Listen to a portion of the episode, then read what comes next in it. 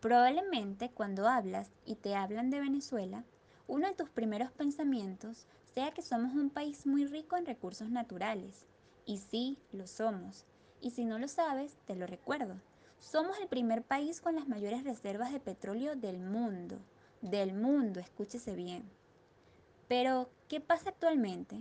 ¿Cómo siendo un país tan rico estamos pasando por esta situación? En donde muchos venezolanos deben pasar días en largas colas para poder surtirse de gasolina. Y también otra gran parte de la población no cuenta con electricidad en sus hogares. Es increíble, ¿no? Pero ciertamente está sucediendo. Durante mis estudios en la universidad, conté con grandes profesores que trabajaron en la industria de gas y petróleos de Venezuela y coinciden que tenemos mucho potencial para seguir adelante porque aunque nos cuesta hacerle cara a los cambios, una vez los asimilamos, grandes resultados salen a la luz.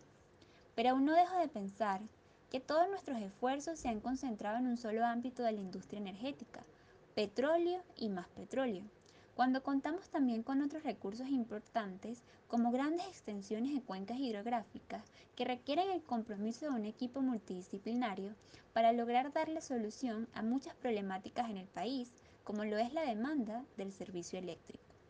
Y más aún sabiendo que el futuro se basará en energías renovables, pudiendo ofrecer nuevas oportunidades de negocio a través del desarrollo de tecnologías de innovación y valor duradero. Es por ello importante continuar formándonos en este entorno mediante actividades y desafíos que nos empoderen y nos ayuden como líderes a transformar la industria del petróleo y el gas para ayudar a dar forma y protección al futuro de la energía en el país.